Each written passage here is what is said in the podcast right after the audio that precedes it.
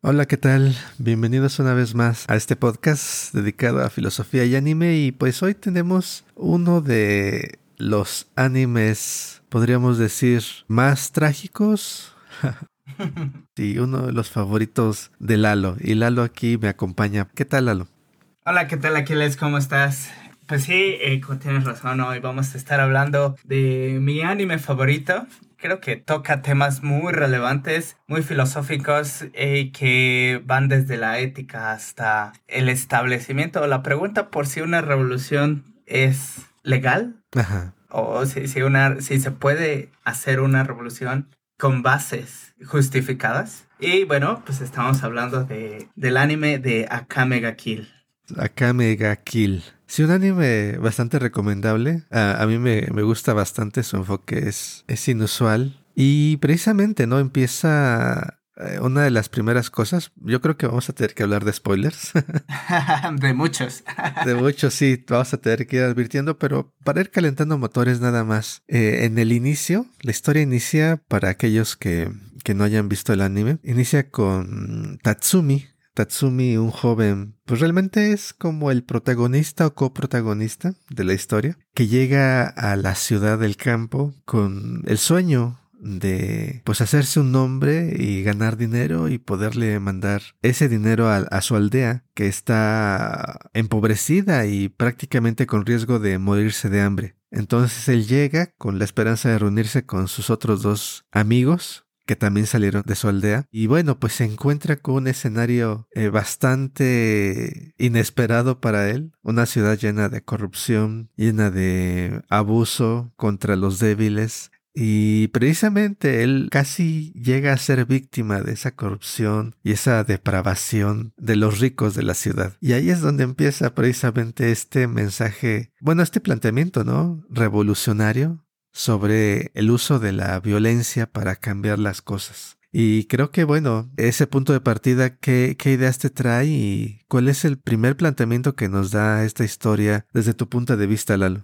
Sí, es este, este primer episodio es bastante revelador en cuanto a ideas. Eh, muy pocas veces creo que nos ponemos a pensar sobre las condiciones económicas en las cuales vivimos. Y, por ejemplo, creo que tenemos un gran filósofo, muchos no lo consideran tal, Marx, uh -huh. que llega a hablar de estas condiciones socioeconómicas y que a partir de las condiciones socioeconómicas en las cuales nos encontramos es como nosotros vamos planteando nuestro mundo, ¿no? Creo que esto, esto es una primera, una de las ideas que nos deja ver a Kamega Kill. En un gobierno, eh, en una república donde existen personas que llegan a tener una cantidad grandiosa de dinero contra aquellos que carecen de aquellos recursos necesarios para sustentar su vida, ¿no? Pr primero aquí tenemos esta contraposición. ¿Y, cómo podríamos meter a Marx aquí? ¿Cómo podríamos este, pensar en este materialismo del cual nos habla? Pues en esta misma idea, ¿no? De qué es lo que pasa con las personas ricas, por qué se depravan, por qué llegan a estos extremos. Bien, pues por esta concepción que se crean a partir del todo el dinero que tienen. Creo que, este, hablando de Dios, creo que si Dios, si una de las cualidades de Dios es el ser infinito, el dinero vendría a cumplir esa función aquí, en este mundo terrenal. Porque, bueno, una de las cosas que dice también Marx es esta idea de que la acumulación de capital siempre tiende a extenderse hasta el infinito, ¿no? Nosotros, bueno, en el sistema capitalista se obtiene dinero hasta el infinito, ¿no? La, ese es la única, el único fin del capitalismo, este, acumular capital. ¿Qué es lo que pasa con el dinero? Pues en esta idea de que el dinero también es poder, porque también debemos comprender eso. El dinero no nada más sirve como intercambio entre mercancías, sino también como el poder necesario para poder adquirir y no solamente adquirir, hacer cosas. Y es aquí en este hacer cosas en donde muchas de las acciones que los personajes, estos depravados, el, los ricos de Akamega Kill toman su justificación, ¿no? Si yo tengo dinero, entonces yo puedo poseer lo que sea. Uh -huh. eh, en este sentido, ¿qué, ¿qué es lo que podemos observar? Que los ricos spoiler, bueno, es, es spoiler, más o menos spoiler, porque se puede ver en el primer capítulo, pero eh, se puede observar que los ricos comienzan a tomar personas para matarlas. Les gusta torturarlas, les gusta probar cosas que al final los terminarán matando un pensamiento materialista nos diría que estas personas ven el mundo de esta forma de acuerdo a todas sus situaciones económicas que tienen. Tengo mucho dinero, puedo justificar que las personas, las demás personas, son solamente objetos a mi disposición de las cuales yo puedo prescindir. Entonces aquí también hay una objetivización del ser humano por parte de las personas cuyo ingreso salarial es inmenso, ¿no? Esto me, recuerda mucho también a... Ayer estaba viendo por la noche un resumen del Mentalista. Esta era una serie policíaca.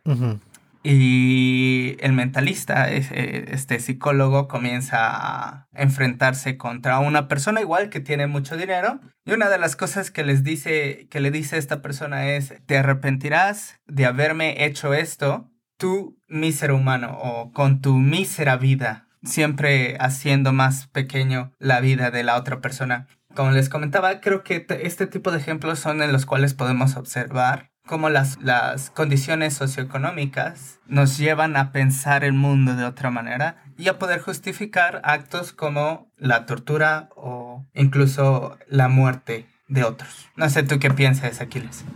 Sí, Lalo, esta es, bueno, el planteamiento de la serie presenta este conflicto entre clases que podríamos ver como un... podría dirigirnos, ¿no? A este conflicto de clases del que habla Marx en, en su pensamiento económico o filosófico, como lo queramos ver. Y sí, este, este primer episodio es un giro no sé, dramático en el cual se ve. Tiene, tiene ciertas escenas, cada episodio creo. Creo que cada episodio tiene al menos uno. En donde ves a un personaje como un cuadro.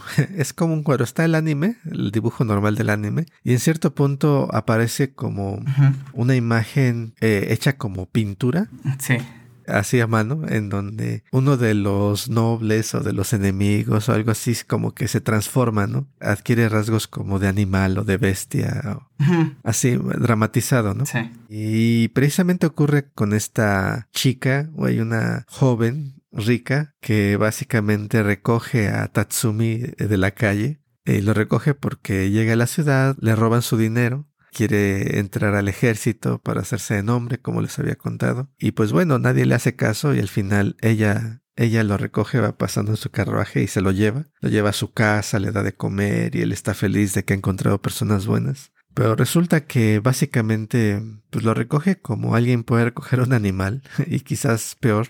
Eso es lo que tú decías, ¿no? Hay una, una separación dramática entre las personas debido a la clase en donde las personas se ven reducidas. Eh, si no perteneces a esa clase que tiene el poder, se ven reducidas a objetos, a animales, a juguetes, con los cuales pueden hacer lo que quieran. Y de hecho, el, plan era, cuando invitan a Tatsumi a, la casa, es pues básicamente torturarlo, jugar con él y matarlo. Y ahí es donde hace, hace aparición el siguiente elemento que creo que te ya habías mencionado por ahí la palabra, eh, o no sé si esta es la primera, pero el punto es que aparece un grupo de asesinos, quizás podríamos llamar, o quizás la otra palabra sería de revolucionarios.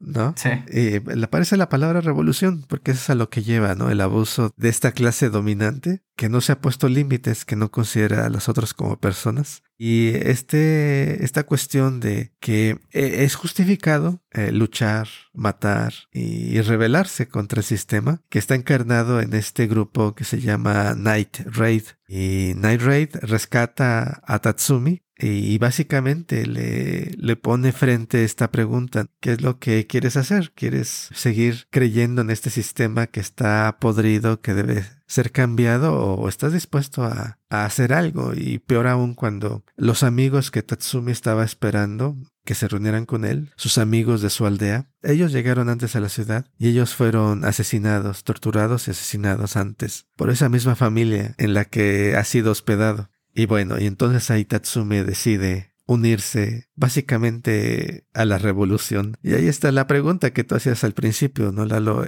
¿Cuándo la revolución está justificada? Cuando la revolución se nos presenta como algo que está bien, quizás, o algo que es aceptable, o, o en el mínimo caso algo que es necesario. Porque algo que se presenta en las series quizás es el reconocimiento de que no somos héroes, ¿no? No somos los buenos, pero estamos haciendo lo que se necesita hacer para poder cambiar las cosas. Y bueno, ese es creo que el, ese es el punto central, pero no sé tú qué piensas. Eh, no, eh, esto que acabas de comentar está súper interesante, Aquiles. Y es que muchas de las veces creo que todos, eh, eh, en toda concepción que nosotros tengamos de la sociedad, tendemos a pensarla en esta situación de polos opuestos, ¿no? Siempre lo pensamos de una manera maniqueísta. Puesto que nosotros pensamos que siempre debe haber un bueno y siempre debe haber un malo, ¿no? Y que los revolucionarios, pensando en esta idea de revolución, debe ser aquello que es bueno, ¿no? Eh, no necesariamente, y creo que es una de las cosas bastante interesantes del anime, que nos retrata esa idea de que los revolucionarios no son buenos, pero tampoco son malos. Es esta idea de que para poder sobrevivir necesitamos pelear. Si queremos un cambio, necesitamos pelear. La violencia desde este punto de vista no sería tanto como violencia, sino como defensa, puesto que eh, una de las cosas que me parece bastante interesante lo que acabas de comentar, aparte de esta idea de que el anime nos presenta el hecho de que no somos héroes, no somos los buenos, pero somos revolucionarios que quieren cambiar el mundo en donde vivimos, es que también la revolución aparece cuando ya no hay límites, cuando los límites que existían entre personas se han traspasado.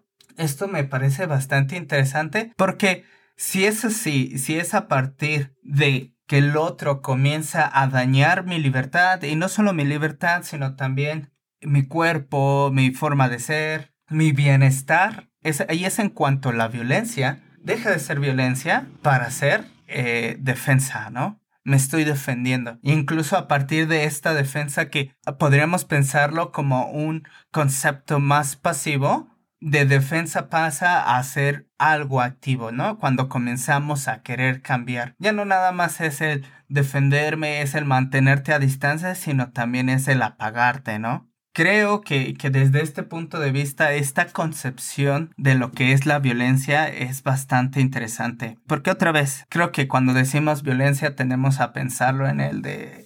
Eh, es, un concepto muy negativo. Y si es un concepto muy negativo, siempre y cuando esta fuerza que no tiene medida se aplique de manera indistinguida, ¿no? Como por ejemplo estos grupos criminales en México que van y atacan a las personas porque sí, ¿no? Esto, esto, esto sí es violencia, ¿no? Pero bueno, otra de las cosas bastante interesantes es esta idea de que en este tipo de situación no hay ni bueno ni malo. Y lo podemos observar porque también este, durante el anime podemos ver todas las relaciones que conlleva el estar con las personas, ¿no? Y por ambos lados, ¿no? En el lado de Night Raid vemos como todos nuestros nuestro protagonista y los coprotagonistas crean lazos muy fuertes de amistad, crean lazos de amor, unos se enamoran y pues como toda situación de vida o muerte hay unos que mueren y otros que no. Por el otro lado, en el lado del, del castillo podemos observar que también estas personas tienen motivaciones para, para pelear contra los otros, ¿no? Para defender el reino podemos observar que también tienen sentimientos y creo que es una de las cosas que mucha, muchas de las creaciones ficcionales como películas dejan de lado, ¿no? Siempre plantean el bueno y el malo. No, aquí es que de ambos lados sí tenemos estas situaciones en donde unos se preocupan por los suyos y los otros se preocupan por los otros. La diferencia sería la idea, la, la, concepción que tenemos para poder defender algo. No sé qué otra idea tengas, Aquiles, sobre, sobre Akame ga Kill. Bueno, yo creo que es, es, un anime inusual en cómo presenta estos aspectos, porque sí los presenta así muy, muy de frente. El hecho de que quizás hay momentos en los cuales hay que ser violento, no sé, el autor va un poco más lejos del tipo de, no sé cómo podríamos decir, de historia aceptable que normalmente vemos. Porque bueno, llega a decir, bueno, es, es una afirmación de que hay momentos en que es válido esta violencia como defensa o, la violencia como algo necesario. Y, yo creo que eso es, es algo interesante pensar en qué momento la revolución armada, la revolución violenta, empieza a volverse como aceptable o, se puede presentar como aceptable o algunas personas empezamos a pensar como es aceptable. Porque a mí me trae a la mente otras películas o series en donde hay héroes, hay villanos y el villano es eh, alguien que quiere cambiar las cosas, pero al final está yendo demasiado lejos y, los héroes tienen que intervenir para restablecer el orden, porque la violencia no es el camino al final. Luego pienso, yo por ejemplo pienso en, eh, hablando de héroes y villanos, viene a la mente las películas de Marvel, en donde luego hay villanos que quieren ir demasiado lejos, ¿no? Están las figuras de Thanos, el villano de Black Panther, que también quiere llevar a hacer la revolución y la lleva demasiado lejos. Y otros en los cuales, creo que la última película también, la de Thor, sale alguien que quiere destruir a los dioses, hacer revolución básicamente. Y al final, la idea de la película es que está yendo demasiado lejos. El héroe tiene que intervenir para restablecer el orden, porque el que está rompiendo el orden es el que está mal. Y ese es el mensaje al final, ¿no? Hay injusticias, sí las reconocemos, pero usar la violencia para tratar de remediarlas está mal. Y ese es un mensaje frecuente. ¿Y en qué momento llega la situación, la experiencia que vives o la situación llega donde gira y donde permanecer inactivo, no hacer nada es lo que está mal? No usar violencia es peor que no usarla. Y para mí es el giro, ¿cómo podríamos decirlo? Tiene que haber un, un giro en las condiciones de vida, hmm. por la idea que tú decías, de cruzar los límites. Y en determinado momento ciertas personas en la sociedad piensan, la única venida va a ser revolución eh, porque llegamos a tal punto en el cual en mantener el orden ya no es algo aceptable. De hecho, el orden es inadmisible, el orden establecido es perverso y hay que destruirlo. Entonces tiene que haber un cambio en la percepción de las personas. Yo creo, como reflejo de la, de la situación actual, yo creo que la cultura cambia. Y puede llegar el momento en el cual lo que era el villano ahora es el héroe. Esta transformación de las condiciones de vida que creo que mencionabas al inicio. Marx habla de condiciones económicas, pero pues bueno, esas son las condiciones de vida muchas veces. en buena medida, en gran medida, esas son. Entonces, ¿cómo las cambios de las condiciones de vida lleva a un cambio de percepción? Puede llevar a un cambio de percepción. Y normalmente las revoluciones son cosas traumáticas. No es una situación agradable para nadie, yo creo. No, es una situación caótica en la cual cualquier cosa puede pasar. Es terrible. Y normalmente las periodos intensos revolucionarios son breves. Entonces es más natural que haya cultura y literatura e historias que favorezcan la estabilidad, porque yo he pensado, ¿no? ¿Por qué son más frecuentes en nuestra época el tipo de historias que ya he comentado por ejemplo las de Marvel, como con el tipo de historias que os presenta acá Mega Kill. Y en ese sentido, es un anime que es recomendable ver porque presenta esta otra perspectiva que es menos frecuente, en la cual eh, está un poco más terreno, ¿cómo se puede decir? Intermedio, más gris, no es ni bueno ni malo, como tú decías. No llega al extremo de decir los revolucionarios son los héroes, pero yo creo que hay momentos en los cuales la cultura podríamos llegar a ver historias donde no, los revolucionarios son los héroes. Hay condiciones bajo las cuales es inadmisible no ser revolucionario. Pienso en las condiciones que llevaron a, a las revoluciones, no sé, en cualquier país, ¿no? En México, en, en Rusia, antes de que fuera la Unión Soviética, a la Revolución Francesa y otras donde las condiciones eh, eran inadmisibles y ahora esos revolucionarios eh, son héroes, ¿no? Héroes nacionales, héroes históricos. Pero en nuestra propia época, alguien haciendo eso, al menos en el momento en que estamos grabando, alguien haciendo eso que hicieron esos revolucionarios, esos héroes, mínimo terrorista, ¿no? Porque no queremos, no queremos, yo creo, perder el orden que tenemos. La mayoría de las personas no queremos vivir en violencia, ¿no? Pero ¿qué tanto pueden llegar las condiciones de disparidad económica, de sufrimiento, de injusticia, en las cuales cada vez más personas pueden llegar a pensar que es inmoral mantener el orden. Y esa es una transformación interesante que yo creo que está muy, muy bien presentada aquí en, en, este anime. Y está la figura, la figura del primer ministro. Está la figura del primer ministro Honest, creo que se llama. Sí, creo que sí. Que básicamente eh, es un hombre que está presa de un es una ambición incontrolable y en su misma actuar es un consumo incontrolable de, del mundo y de los otros. Lo ves luego comiendo carne en todo momento, comiéndola de forma incontrolable, como esta figura de un apetito voraz por consumir todo y a todos, sin importar quiénes sean. Y esa figura hace, bueno, justifica, ¿no? porque él es el que manipula el reino. Y está la figura del rey, que es un niño, un niño ignorante que tiene información distorsionada del mundo y del reino, y que permite que todas estas cosas ocurran. A pesar de su... de, que quizás puedas decir que tiene buenas intenciones, o tiene la idea siquiera de que quiere tener un buen reino. Al final, la clase política manipula al rey bajo la figura del primer ministro y la desinformación la distorsión que tiene este rey de las condiciones reales de su reino, permiten esta situación, donde la revolución es, es lo mínimo, pues es un, se vuelve un deber moral, ¿no? Permanecer neutral no es admisible. Y bueno. Bueno, bastantes ideas nos has traído ahorita, Aquiles.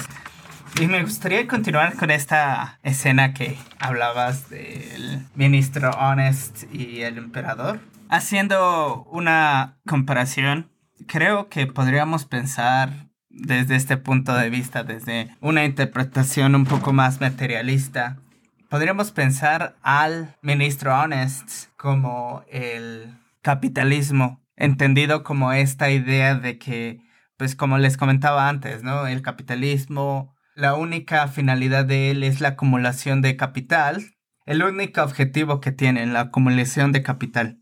Y pues en esta acumulación de capital, pues lo que está haciendo es tratando de destruir nuestros recursos completamente. Tiene un apetito voraz, como bien lo comentabas, de querer crear más y más y más capital. Y a lo mejor podríamos comprender, no sé, este, tú que pienses, Aquiles, podríamos eh, interpretar al emperador como eh, la política, ¿no? Muchas de las veces la política también se ve cegada por los intereses económicos que existen, ¿no? Y al menos aquí en México creo que muchas de las veces esto es muy evidente. En muchas de las personas que se encuentran en el poder son personas que tienen intereses económicos y por los cuales durante el tiempo en el que se encuentran en posiciones de poder, y ya no digamos presidente, ya no digamos este gobernadores, incluso aquí en México tenemos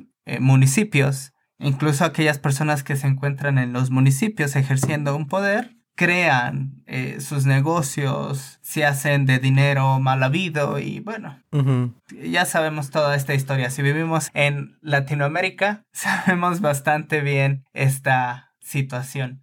Y bueno, a lo mejor sí podríamos interpretarlo de esta manera, ¿no? En la cual la política a veces llega a ser corrompida por los intereses económicos. La pregunta sería, y algo que, que comentaste, Aquiles, es qué tan ingenuo la política podría ser para seguir los intereses del capitalismo. Y otra vez, no digo, a lo mejor está mal dicho porque cuando digo capitalismo, a lo mejor me estoy refiriendo a esta acumulación de capital, pero creo que sería más bien qué tan ingenuos son los políticos para poder buscar intereses económicos propios, ¿no? Otra de las cosas que también me, gustó mucho de lo que comentabas y creo que sería un buen ejercicio el poder pensar en ello es que podría existir un Spider-Man revolucionario.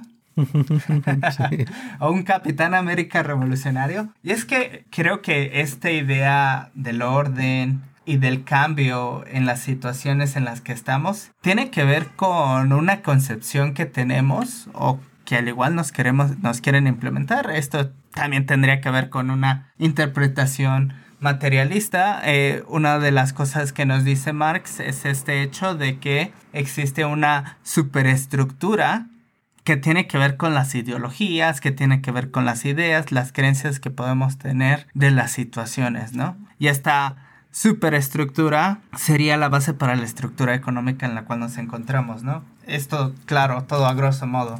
La pregunta sería, ¿por qué no querer cambiar las cosas? Históricamente creo que tenemos este, estas experiencias traumáticas. Hoy en día no podemos decir que nosotros somos herederos de estas experiencias traumáticas, pero sin embargo tenemos todavía esas experiencias que nos dejaron estas este, memorias que quedaron atrás de estas dos guerras, estas dos grandes guerras mundiales, ¿no? Lo que pasó en la guerra mundial, en la primera guerra y en la segunda guerra mundial.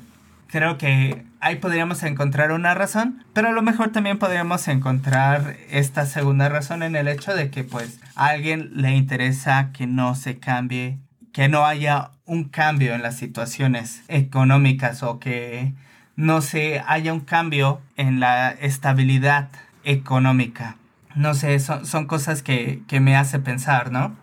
Una de las cosas que también creo que me parece bastante interesante de Akame Kill es el hecho de que creo que nos retrata bastante bien una idea que el capitalismo, no sé si es el capitalismo tal cual o es el liberalismo, pero una de las cosas que nos llega a decir mucho, que, podemos pensar en como una de sus principales ideas es la de la competencia, ¿no? Pensar que la estructura social humana es como la naturaleza, ¿no? Es un reflejo de la naturaleza en este sentido de que pues hay competencia entre entre los humanos y que un humano debe de comerse al otro, no literalmente, no se vuelvan caníbales, sino en este sentido de que pues si estamos peleando por una posición de trabajo, yo tengo que presentar las mejores habilidades, el mejor conocimiento para poder aplastarte, ¿no? Lógicamente lo que vendría a decir esta idea es que esto debe de pasar dentro de un esquema dado, ¿no? El esquema dado de las empresas. Porque no, esto no nomás pasa en dentro del trabajo, sino también entre las empresas. Cómete a la empresa más pequeña para que puedas vivir. Pero lo que hace acá Mega Kill es que nos presenta esta otra historia, este mismo mito del cómete al otro, pero en una naturaleza fuera del sistema económico. Como bien les comentaba, esta idea de que hay una defensa y que la defensa se puede volver una, una habilidad activa, una situación activa, nos hace pensar en un mundo donde todos son iguales, porque bueno, al menos aquí podríamos pensar que en la batalla, en este choque entre dos personas, las dos personas son iguales, gana el que tenga más poder el que tenga más habilidad. Sin embargo, lógicamente no es que esté de acuerdo en ello. Sin embargo, creo que es importante comentarlo porque en otro territorio, en otro tipo de situaciones, siento que se justifica que haya un fuerte y que haya un débil. ¿No? En, en, las situaciones económicas se justifica que haya un rico, que haya un muy, muy, muy, muy extremadamente pobre. Podemos decir, ah, sí, este, el extremadamente pobre es pobre porque pues así nació y pues chingase, ¿no? Y pues yo soy rico y pues me a todos, ¿no? Creo que esta situación también llega a ser, creo que esta situación muchas de las personas llegan a justificarla. Y creo que no es la situación que cuando llega situaciones en las cuales llegan a tener esta misma situación de igualdad como en la batalla en Akamega Kill. Entiéndanlo en Akamega Kill, no en la vida real.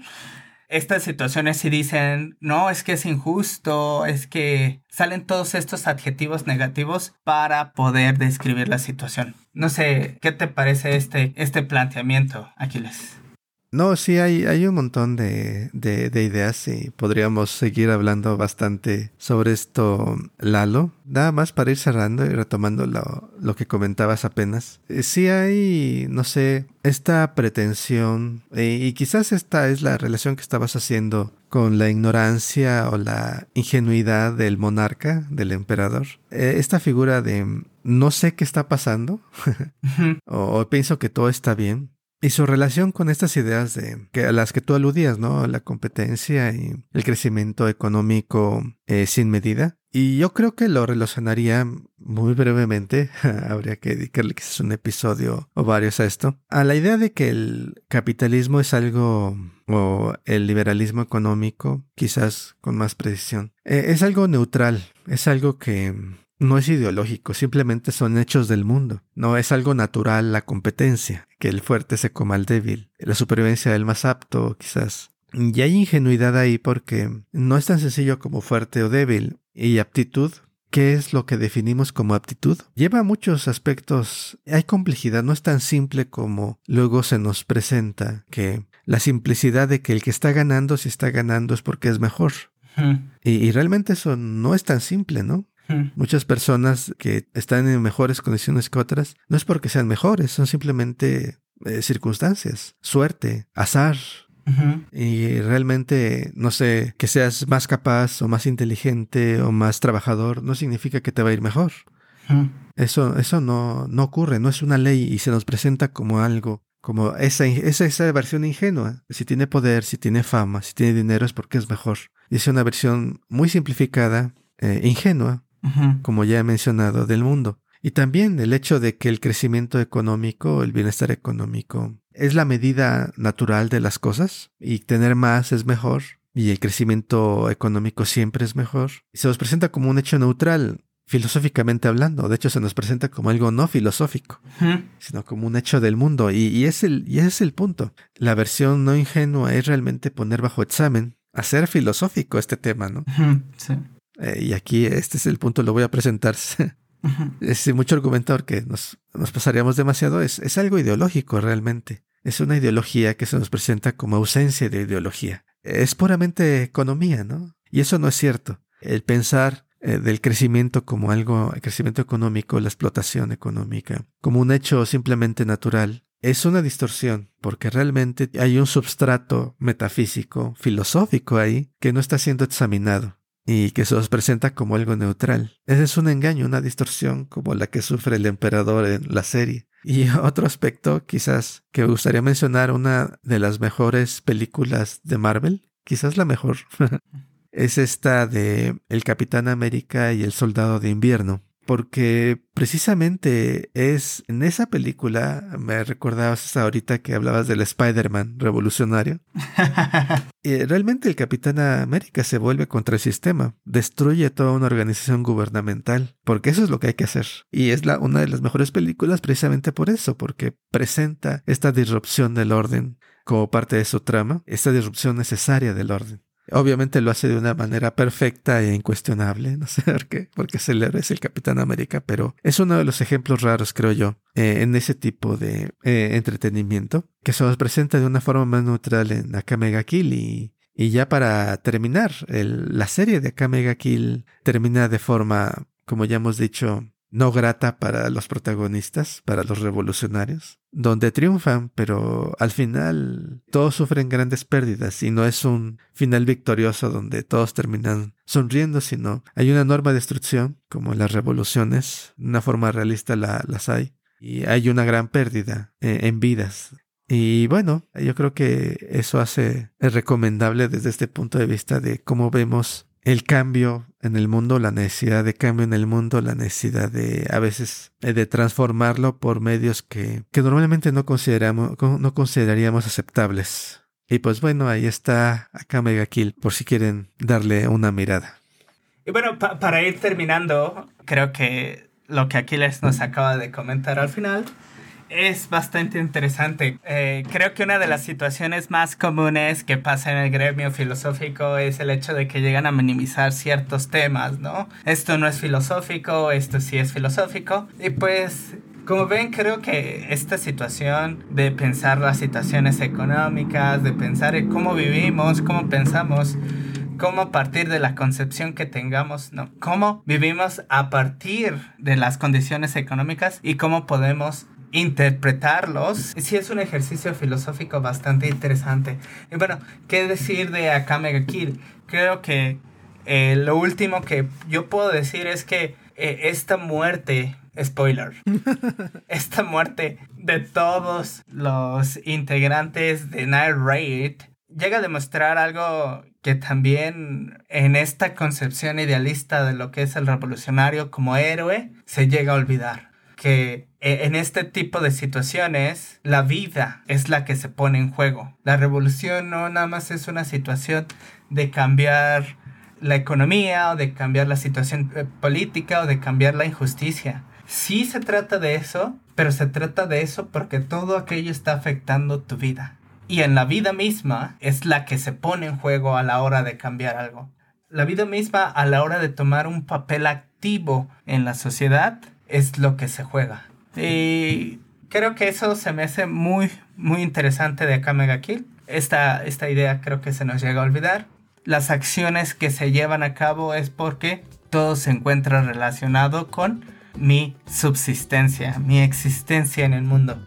Y bueno, por último, pues a mí no me queda más que recomendarles este grandioso anime. Ojalá que esta plática entre Aquiles y yo les haya dejado muchísimos pensamientos para que puedan posteriormente compartirlos con nosotros. Y pues si tienen ganas de compartir cualquier duda, cualquier pensamiento que el episodio de hoy les haya traído, recuerden que nos pueden encontrar en varias plataformas como son Facebook, Instagram y YouTube. Recuerden que en todas ellas nos encontramos como Diáquefo, Filosofía y Anime. Claro que sí, y también recuerden que está nuestro correo electrónico filosofía y anime arroba gmail.com filosofía y anime arroba gmail.com y también por si no encuentran e información reciente. Creo que en el momento en que estamos grabando no hemos, no hemos hecho tanto uso de nuestras redes sociales, pero no se preocupen. Van a encontrar todos los episodios que hemos publicado hasta ahora en nuestro sitio web. Ahí publicamos sin falta. Y este sitio web es filosofiayanime.com. Filosofiayanime.com. Y pues bueno, no queda más que agradecerles el que nos hayan escuchado y bueno, también a ti a que les gracias por la plática de hoy que estuvo bastante interesante. Al contrario, al contrario Lalo y pues como siempre gracias a ustedes por escucharnos y pues aquí estaremos en el próximo episodio para volver a hablar sobre filosofía y anime. Hasta entonces. Nos vemos. Bye. Bye.